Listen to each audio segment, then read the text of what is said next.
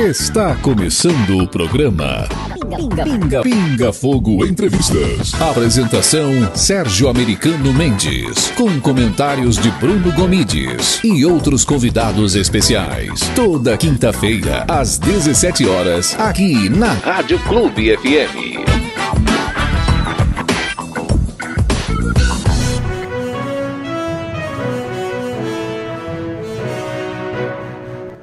Nosso programa hoje será uma retrospectiva dos melhores momentos do ano de 2021. Então, nós faremos uma retrospectiva pegando vários assuntos que foram tratados no decorrer do ano. Nós vamos falar agora sobre a questão do aumento da pobreza no Brasil. E eu vou começar compartilhando algumas notícias que saíram aí na na mídia e na internet. Aqui nós temos, ó, pandemia de Covid eleva índices de pobreza na América Latina. Na verdade, é, é, as consequências dessa pandemia elevaram os índices de pobreza no mundo inteiro e não apenas na América Latina, como diz aqui nessa reportagem. Mas esse estudo do CEPAL, ele é, focou na América Latina e revelou que aumentou em 22 milhões a quantidade de pessoas pobres em 2020. Depois, temos essa notícia do Jornal do Comércio, mostrando é, que houve um aumento da pobreza extrema no Brasil também. Né? E, finalmente, aqui nessa reportagem, se discute quais são os fatores responsáveis pelo aumento da pobreza no Brasil. Né? Aqui ele vem falando que houve um aumento de para 27 milhões de pobres no Brasil. E qual a razão disso? A razão, gente, ela é muito simples e nós vamos debater em seguida. Né? Aqui vem comentando nessa reportagem do El País que o auxílio emergencial do governo federal, né, aqueles 600 reais, ajudou a diminuir a pobreza, mas a inflação corrói, corrói a renda da população mais pobre. Né? Então, gente, ficou claro aí o seguinte: quem foi que desde o primeiro, lá antes do início dessa pandemia, ficava gritando ali no cercadinho que não podia se fechar o comércio, porque o fechamento do comércio, o fechamento das empresas ia causar o aumento da pobreza no Brasil. Todo mundo se lembra que foi o presidente. O presidente falava: não vamos é, combater a, a doença criando pobreza, fechando empresas. E o que, que aconteceu? A turma do Fique em Casa caiu de cima do presidente, que ele era um genocida, que ele não estava ligando para quem estava morrendo, falavam que é, vamos cuidar da pandemia, deixe as empresas e a economia para depois, não é isso? Todo mundo se lembra disso. E a consequência, conforme previsto e dito inclusive por nós aqui, quem acompanha meu canal sabe que eu fiquei rouco de tanto falar que essa que o combate da pandemia de uma maneira equivocada iria causar pobreza no Brasil eu falei isso aqui inúmeras vezes, colaborando o que o presidente falava em Brasília. Não é o Sérgio Kruk? É, mas eu queria. É, eu já tinha até feito um, uma live sobre isso. É, a BBC ela fez um estudo e o Panamá e o Brasil foram os únicos países que, ao contrário, é, a pobreza ela, ela não cresceu no, no Brasil. E aí, o, pelo contrário, ela diminuiu. É isso que eu queria ver com você, porque é, o que está aqui é que o Panamá e o Brasil foram os únicos países que não tiveram aumento da pobreza. Aí eu queria só ver como foi esses dados, porque aqui está dizendo que o Brasil. É o seguinte, os dados dizem o seguinte: ah. que o aumento da pobreza não ocorreu em 2020. Ele está ocorrendo agora em 2021. Ah, então você tem então duas então... linhas de, de dados. Você Entendi. tem o dado que o auxílio emergencial impediu a explosão da pobreza em 2020 Perfeito. e agora em 2021 a situação é, se agravou bastante. Perfeito. Então, olha só, 2020, é, no auge da pandemia, o presidente Bolsonaro é, ele colocou um aporte do, do PIB que foi o maior, foi 8% do PIB. É muita coisa. É, um, um país como o México colocou 0,7%. Então, o que, que nós temos aí? Nós temos um, um presidente que realmente pensa no povo mais pobre. É, eu vejo o Paulo Guedes. Ele, por que, que o Paulo Guedes tanto fala em privatização? Ele já disse: quando privatizar, seja qual for a estatal, ele vai transformar aquele dinheiro de uma forma que ele volte para o povo. Então, todo o dinheiro da estatal ele vai voltar para o povo brasileiro e para o mais pobre. Então, é, é, vai ser um investimento na classe mais pobre, aquele valor absorvido ali numa venda de uma estatal. E, e é óbvio que tem que acontecer isso.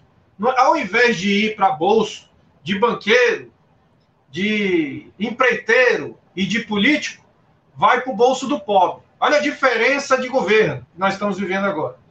E se o presidente sequer tivesse feito esse auxílio emergencial hoje, muito provavelmente nós teríamos uma onda de violência e de fome no Brasil sem proporções.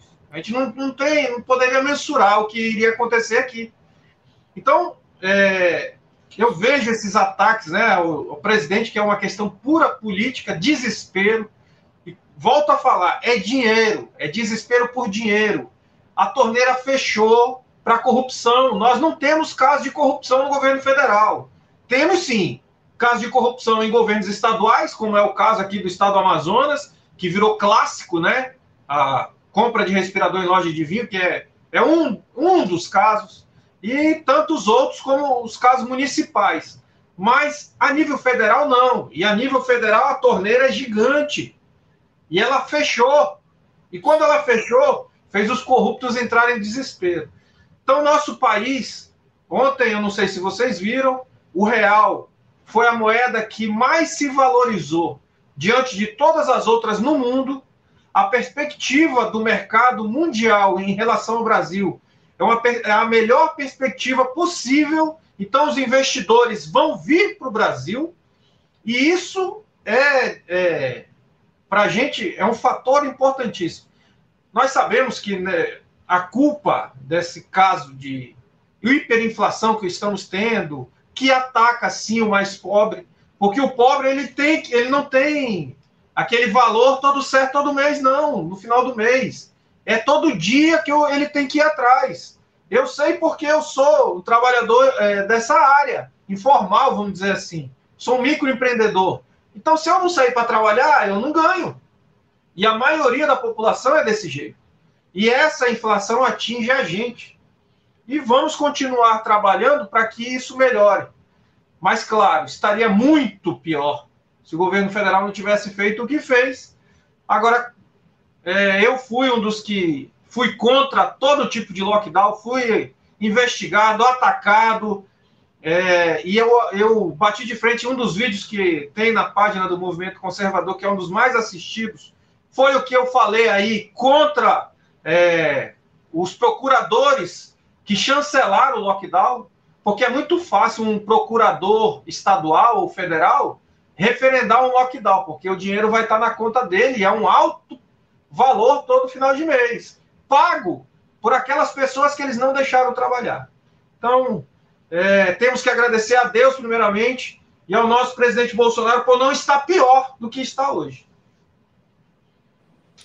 Pois é, eu realmente concordo plenamente aí com o nosso amigo Sérgio Kruk falou, e aí nós vamos puxar algumas linhas de raciocínio aqui.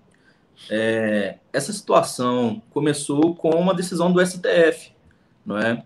dando aí a possibilidade de governadores e prefeitos de tomarem medidas locais, como lockdown, né? Eu vi um dado muito interessante. A América Latina, ela tem os maiores índices de lockdown do mundo.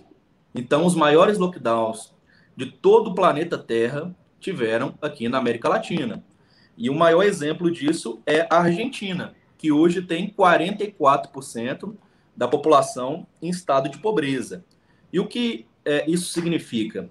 Principalmente a destruição do mercado informal, dos informais, daquele que, como o presidente sempre fala, né, que vai para o estádio, para uma praça pública para vender um sanduíche, para vender ali um cachorro quente, uma pipoca. Esse daí ele foi muito lesado com essas políticas de lockdown, não é?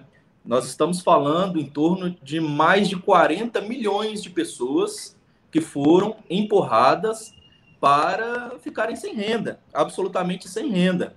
E aí o que o governo federal fez para poder amenizar esse impacto, né, foi o auxílio emergencial, tanto que é, o auxílio emergencial ele vai ser prorrogado por mais por mais três parcelas. O presidente anunciou hoje com a equipe econômica que o Bolsa Família ele vai ser ampliado para o valor de 300 reais para poder reduzir esse impacto, né, principalmente nas camadas mais pobres do Brasil. E aí, aqui em Minas Gerais, eu não sei no Amazonas, mas o governador Romeu Zema, ele deu uma indicação de que quando finalizar né, o pagamento do auxílio emergencial por parte do governo federal, ele também vai dar mais uma parcela do auxílio emergencial do governo do estado de 600 reais. Então, são medidas aí para tentar é, conter né, o avanço da pobreza e as pessoas perderam renda, perderam é, negócios. Belo Horizonte mesmo, a nossa capital, foram 17 mil CNPJs que foram praticamente destruídos e o CNPJ está ali atrás do CPF, uma pessoa que tinha sonhos, que tinha perspectiva de crescimento. Infelizmente, é o que aconteceu. E só para finalizar aqui essa parte da análise, é, eu fico com o presidente Bolsonaro. Saúde e economia andam em conjunto. É, não adianta você querer priorizar só a saúde ou priorizar só a economia, porque vai dar errado. Então você tem que andar ali as duas em conjunto, é, tem que achar um ponto de equilíbrio aí para que se faça uma política mais adequada e com impacto social muito menor. É, o ponto que a gente conclui aqui de tudo que foi dito é que não foi a pandemia que causou o aumento da pobreza e da inflação. O que causou esse aumento foram as medidas autoritárias e arbitrárias tomadas por prefeitos e governadores, fechando empresas, fechando comércio sem necessidade. Sem necessidade. Eu me lembro que o prefeito de Belo Horizonte, o, o imperador e ditador Calil, ele fechou a cidade de Belo Horizonte em 17 de março do ano passado, com aquele papo furado que ia tomar providências para preparar a rede hospitalar, e no mês de março de 2020, nós tivemos dois óbitos no estado de Minas Gerais inteiro com a Covid. Ou seja, ele manteve a cidade fechada seis meses sem que houvessem doentes que justificassem um fato desse. Quando veio em setembro, ele reabriu a cidade, achou que a pandemia tinha sido, é, tinha acabado, é, desmobilizou 177 leitos de UTI, achou que não precisava mais, fizeram as eleições, né? As eleições e em janeiro veio a segunda onda, que acabou sendo a pandemia realmente. Então, esse fechamento do comércio provocou o fechamento dos CNPJs, os fechamentos de empresas, que o Bruno bem citou, só aqui em Belo Horizonte, 17 mil bares, restaurantes e lanchonetes fecharam as portas. Se você considerar que nós temos aí 10 empregados para cada CNPJ, 170 mil pais de famílias perderam seu emprego por causa dessas medidas de prefeitos e governadores. E agora que o resultado disso está aparecendo, porque a pessoa recebeu ajuda emergencial, recebeu salário-desemprego durante cinco meses. E agora, onde estão os empregos? Eles querem colocar a culpa no presidente, que na verdade foi o único que lutou. Quantas entrevistas o presidente deu lá no cercadinho, reclamando daquela decisão do STF e dos abusos cometidos por governadores e prefeitos. Então, realmente, foi um absurdo o que aconteceu no Brasil. E quem causou essa, esse desastre econômico, que a gente está agora lutando para sair dele, foram governadores e prefeitos. Você está assistindo ao programa Pinga Fogo Entrevistas, apresentado por Sérgio Americano Mendes e Bruno Gomides.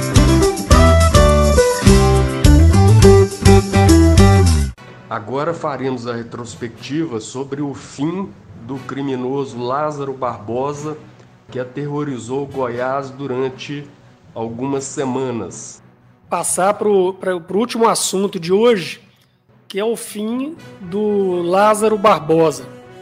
É, conforme nós já fizemos uma live aqui semana passada, falando sobre a fuga do Lázaro Barbosa, o dinheiro que estava sendo gasto na captura, são duzentos e tantos homens, hotel, gasolina, quer dizer, causa um, um desperdício de dinheiro muito grande, né?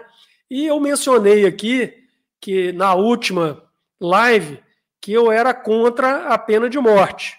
O Bruno falou que era a favor e o quem era e quem era outra pessoa que estava na live? Veneco. El Veneco. El Veneco, que era a favor da pena de morte. E eu esclareci e vou esclarecer aqui de novo, porque algumas pessoas me abordaram nas minhas redes sociais. Ah, Sérgio, por que, que você é contra a pena de morte? Eu falei na última live. Falei, olha, eu sou contra a pena de morte porque a justiça do Brasil é uma porcaria. Vocês já imaginaram dar o poder de matar uma pessoa pelo Estado nas mãos do Gilmar Mendes, do Alexandre de Moraes? Você já pensou se você entrega esse poder para essas criaturas? Então, eu sou contra por causa disso. Mas eu mencionei na live da semana passada que é, a situação muda completamente quando a polícia dá de cara com um bandido que já havia atirado em policiais anteriormente, inclusive feriu um dos policiais lá de Goiás no rosto, deu um tiro no rosto de um policial. A pessoa que reage, a polícia tem que reagir, gente. Isso não é pena de morte. É livre defesa da pessoa. É o direito de defesa. Você coloca lá 10 policiais e vai deixar o cara matar 10 policiais?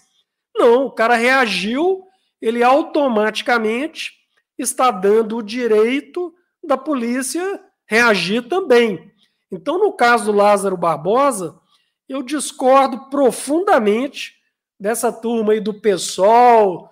Tem uma deputada aí do PSOL que, nossa, a polícia matou a pessoa, tinha que ter levado ele para casa para escutar os problemas dele e tudo mais. Deputada, eu tenho uma péssima notícia para te dar. Ele perdeu esse direito de ser preso e conduzido para uma audiência de custódia no momento que ele descarregou uma pistola na polícia. Nesse momento, ele perdeu os direitos dele de ser conduzido e deu o direito aos policiais de reagir e levar a situação até o óbito dele. Então, na minha maneira de ver, foi provocado por eles mesmos, né, Bruno? Pois é, Sérgio. A nossa amiga Alexandre de Salinas, abraço para você também. É, pelo que, é, pelo balanço final disso tudo, foram mais de 100 tiros, né, E aí o Lázaro Barbosa, é, não sei se é verídica, mas tem algumas imagens circulando aí pela internet em que o corpo dele está todo furado. E realmente, é o que o Sérgio falou. Ele, ele perdeu o direito não é, no momento que ele descarregou um pente em cima da polícia. E não só em cima da polícia, mas em cima de vítimas. Não é? Enquanto ele trocava tiro com a polícia, ele tinha, eu acho que quatro ou cinco pessoas que eram vítimas dele, uma família. Quando ele descarregou o pente, estuprou pessoas aqui no Distrito Federal. Então, ele foi perdendo os direitos dele ao longo da trajetória. E a gente leu, o Sérgio é, me passou o histórico dele desde 2007. Então, ali já, já assassinou, já estuprou, já fugiu da cadeia, então teve confronto com a polícia, assassinou novamente, aquela coisa toda. Então, o direito dele foi se perdendo ao longo do tempo. E aí vem uma deputada do PSOL, e infelizmente a gente tem a tal da bandidolatria no Brasil, em que o bandido ele é visto como vítima né, da sociedade. Um cara igual Lázaro, ele não é, ele não é uma vítima. Ele é agressor e tem que ser tratado como um agressor. Né? E a, e a família das vítimas, das reais vítimas, daquelas quatro pessoas e da mulher que foi estuprada? O que, que a, a deputada do PSOL, inclusive, deve ser essa daí, Sérgio, que você citou, ela colocou no Twitter, a repercussão foi tão negativa para ela que ela, depois de 30 minutos, ela falou: Não, pessoal, veja bem, eu não queria falar assim, né? Eu só acho que se o Lázaro ele deveria ter o direito. Ele perdeu o direito na hora que ele enfrentou a polícia. E essa Exatamente. questão é aquela questão. Se você quer enfrentar a polícia com arma de fogo, a polícia vai enfrentar você com arma de fogo. Então, infelizmente, né, a gente teve perdas aí né, de pessoas inocentes com a ação desse bandido, porque tem que ser tratado como bandido. E o único político, eu estou falando de peso, assim, que se posicionou com a morte dele foi o presidente. Colocou simples assim, ó, Lázaro Barbosa, CPF cancelado. Aí você pergunta por que, que esse cara é tão amado. Por causa disso, que ele não defende essas pautas tão, tão vis como esses esquerdistas defendem. Isso aí, Bruno, é, o, essa live é um retrato do Brasil. Nós chegamos numa situação tão errada que às vezes a pessoa acha que o certo é que é errado. Né? Um país onde Renan Calheiros, com a capivara que ele tem, Omar Aziz, né? Luiz Miranda, Lázaro. Esse Lázaro está matando gente desde 2007. Nós estamos em 2021. E o sujeito está na rua. Essas criaturas estão aí servindo de polícia, inclusive. Isso mostra como que o país está todo errado. E a população precisa se revoltar contra isso. Então, quando você estiver lá nas eleições analisando em quem vai votar, cria vergonha na cara e não vota naqueles vasilinões que estão aí, né? Que não é a favor de nem contra nada, vote em mim pela simpatia, por isso, por aquilo, porque esse pessoal não merece voto, né? Tem que votar em pessoas que defendem as mesmas ideias que vocês defendem, para que depois não haja a decepção então vamos parar de votar em é, vaselinões, né? Eu chamo de vaselinão, aquele cara ali, né? Não é a favor disso, não é a favor daquilo. Ele não é contra nem a favor de nada. Ele é a favor dele chegar no governo e ficar extorquindo o governador, ficar extorquindo o presidente, pra, porque vive da política. Então, é, nós não temos a mínima dúvida disso. A divergência que eu tenho com o Bruno aqui é que eu não acho que os juízes que nós temos no Brasil, principalmente nas altas cortes, merecem ter nas mãos uma pena de morte. Mas se fosse uma outra situação em um outro país, eu seria plenamente a favor, né? E reagiu, meu amigo, reagiu, infelizmente, não tem outra saída para a polícia a, não ser se defender também, né? Não tem, infelizmente, é, é, tem que ser assim, não tem outra saída, não. Você está assistindo ao programa Pinga Fogo Entrevistas, apresentado por Sérgio Americano Mendes e Bruno Gomides.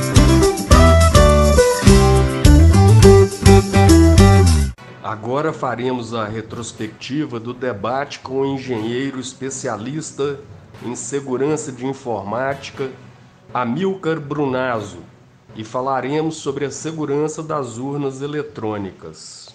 Tá bom. Pois é, Sérgio. Eu gostaria né, de fazer também essa pergunta aí para o nosso Amilcar Brunazzo, porque é, essa questão da, de empresas, né, que estão ligadas ao ramo da tecnologia, nós temos aí né, as urnas brasileiras ligadas àquela empresa Smartmatic, né, que é a empresa que me parece que está vinculada ao sistema de votação na Venezuela, é, entre outras empresas. Ô Sérgio, eu vou, eu vou ficar te devendo o nome das empresas, porque essa situação aqui que você me passou, eu estava acompanhando a CPI, mas é, é, podemos resumir né, em torno de algumas empresas, como essa Smartmatic aí, que faz também o um processo na Venezuela. Não, então, então eu vou citar aqui de memória né, é, empresas de grande porte que tiveram seus sistemas invadidos nos últimos dias. Depois o Amilca pode até complementar isso para a gente aí.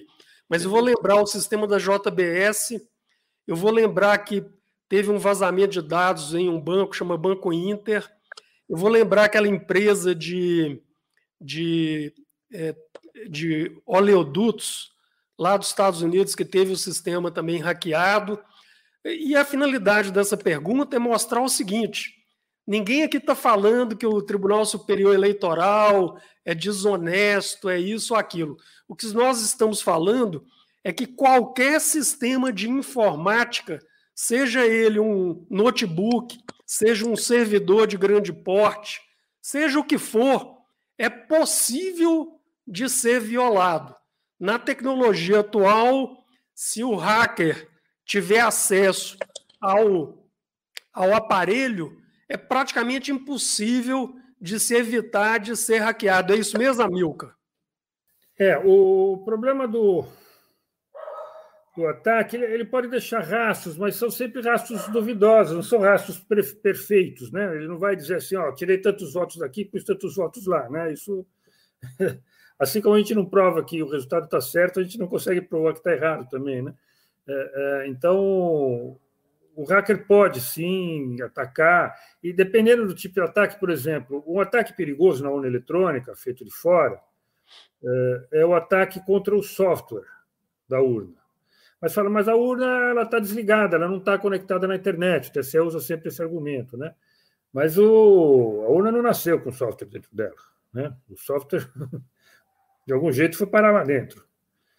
Ele foi feito lá nas salas do, do Tribunal Superior Eleitoral em Brasília e de algum jeito foi parar dentro das urnas que estão no cartório lá. E ele foi transmitido pela internet. Nesse caminho, foi gravado no pendrive, no pendrive foi colocado na urna, esse pendrive ficou na mão de um monte de funcionários, né? Uh, esse daí são momentos que podem ser atacados o, e trocado o software. O que é possível fazer isso, você também disse que não é possível, que um software uh, feito fora não roda na urna, mas o professor Diego Aranha, a equipe dele, já demonstrou que roda, ele já conseguiu fazer um software espúrio, malicioso, né? E mostrou dentro do TSE que pegou um flashcard e gravou lá dentro, pôs na urna e funcionou. Né? Então, esses argumentos de que é, o sistema é seguro, tem defesas, 18 barreiras, não sei o que lá, se quiser, depois até comento como foi que o professor Diego Aranha conseguiu vencer essas barreiras e, e violar o sistema. Uh, tinha uma porta do fundo aberta lá para algum funcionário do TCE, ele descobriu e usou. Né? Uh, então, os sistemas eletrônicos nunca são seguros. E por causa disso, é, o TCE diz que usa muito a assinatura digital do software, para ver que ele não foi modificado, que usa assinatura digital no, no boletim de urna quando ele é transmitido, para ele também não ser modificado. É, isso é muito importante ele dizer isso, porque o inventor da assinatura digital se chama professor Ronald Rivest, um americano que inventou isso há 35 anos atrás, até mais, uh, a técnica da assinatura digital, criptografia simétrica, tudo isso. Ele, quando ele viu que estava sendo usado o nome dele em vão, o pessoal estava dizendo, não, a gente garante, usa assinatura digital e garante que o software é honesto. Ele escreveu em 2006 um artigo dizendo que assinatura digital não serve para isso, não serve para garantir que o software é honesto. Você pode assinar digitalmente um software desonesto. e vai verificar, vai estar com a assinatura correta e vai estar roubando voto. Então, ele disse que a, garantia do funcionamento correto do software é muito difícil de se obter, que a validação e certificação de sistemas de grande porte, sistemas críticos, é o caso do sistema eleitoral brasileiro, é, é mais caro você verificar se o software é honesto do que você fazer o software. O TCE tem uma equipe de 350 funcionários, né, na Secretaria de Tecnologia da Informação, que desenvolve esse software durante dois anos, de uma eleição para outra. E para você descobrir se esse software que eles fazem, com todo esse trabalho, está bom, está correto, está certo, custa mais caro do que o TCE gasta para fazer esse software. E nenhum partido tem dinheiro para fazer isso.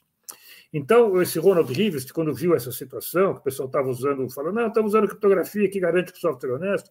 Ele falou: não, não, não, não garante. O, o que, então, ele, ele apresentou um segundo conceito importante na carreira acadêmica dele. O primeiro foi a assinatura digital, que ele tinha apresentado 30 anos antes. Em 2006, ele apresentou o conceito do princípio da independência do software em sistemas eleitorais. Ele disse que o sistema eleitoral, para ser confiável, tem que ter um, um segundo registro do, do voto, além do registro eletrônico, que possa ser que, que, não possa ser modificado pelo software depois que foi criado. Ou seja, você registra o voto de uma maneira que o software não pode modificar o conteúdo dele. Não é o caso das nossas urnas. As nossas urnas, quando você vota, ela grava o voto num arquivo lá dentro chamado Registro Digital do Voto, e às 5 horas da tarde ela soma esses, esses, os votos que estão nesse arquivo e dá o resultado que é o boletim de urna.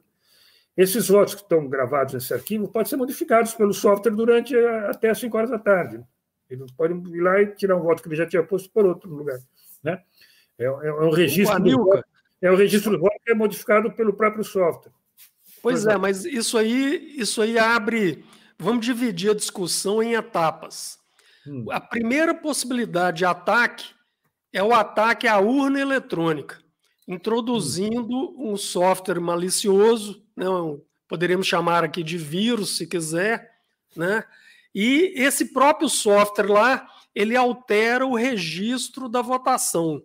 E é tecnicamente possível que esse próprio software, ao final da apuração, 5 horas da tarde, ele apague a si mesmo e não deixe rastro algum.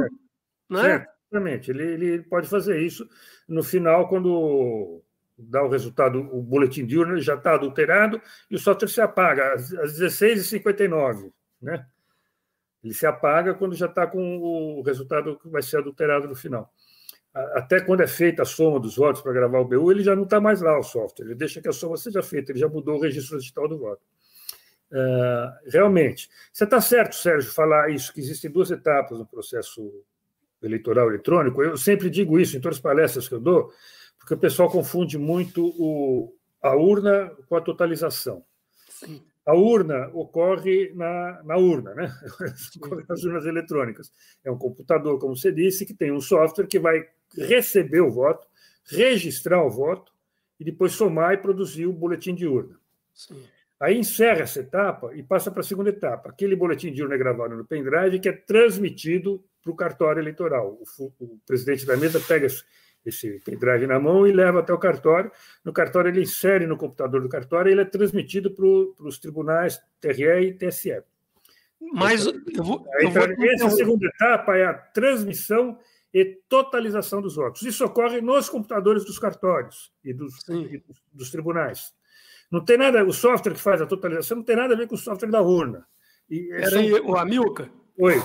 É, eu estou tentando dividir em etapas para que o pessoal entenda a, a, a, magnitude das possibilidades de fraude. Sim. Eu sei que, que você é muito domina muito para entender a diferença, para entender a diferença de um ataque num ataque tá? Cada, cada, eu ia falar agora, são sistemas independentes, diferentes, software diferente, equipamento diferente, que rodam em momento diferente. Sim. Os ataques são diferentes.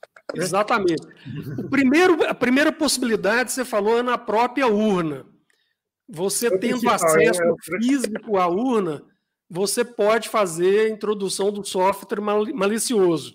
Isso. A minha outra pergunta é no pendrive. Feito o boletim de urna, alguém vai levar esse pendrive e para ser é, é, transmitido para o cartório. É possível fraudar também no pendrive ou não? É possível. A diferença entre o ataque à urna, ou seja, na etapa da apuração, e o ataque na, na, segunda etapa, que é a etapa da totalização, é que a segunda etapa tem uma forte defesa contra ataques de adulteração, que é aquele boletim de urna que foi impresso na sessão eleitoral. Ah, tá, tá, tá? Realmente. Boletim de urna que impresso na sessão eleitoral, os ministros do TSE, o Barroso está repetindo toda hora, permite fazer auditoria da contagem dos votos, permite fazer auditoria da totalização, não permite fazer auditoria da apuração, tá ok? É, então ele, ele, engana, ele fala, não, é possível fazer auditoria, é possível fazer auditoria. Ele, só que ele está fazendo falando auditoria da segunda parte.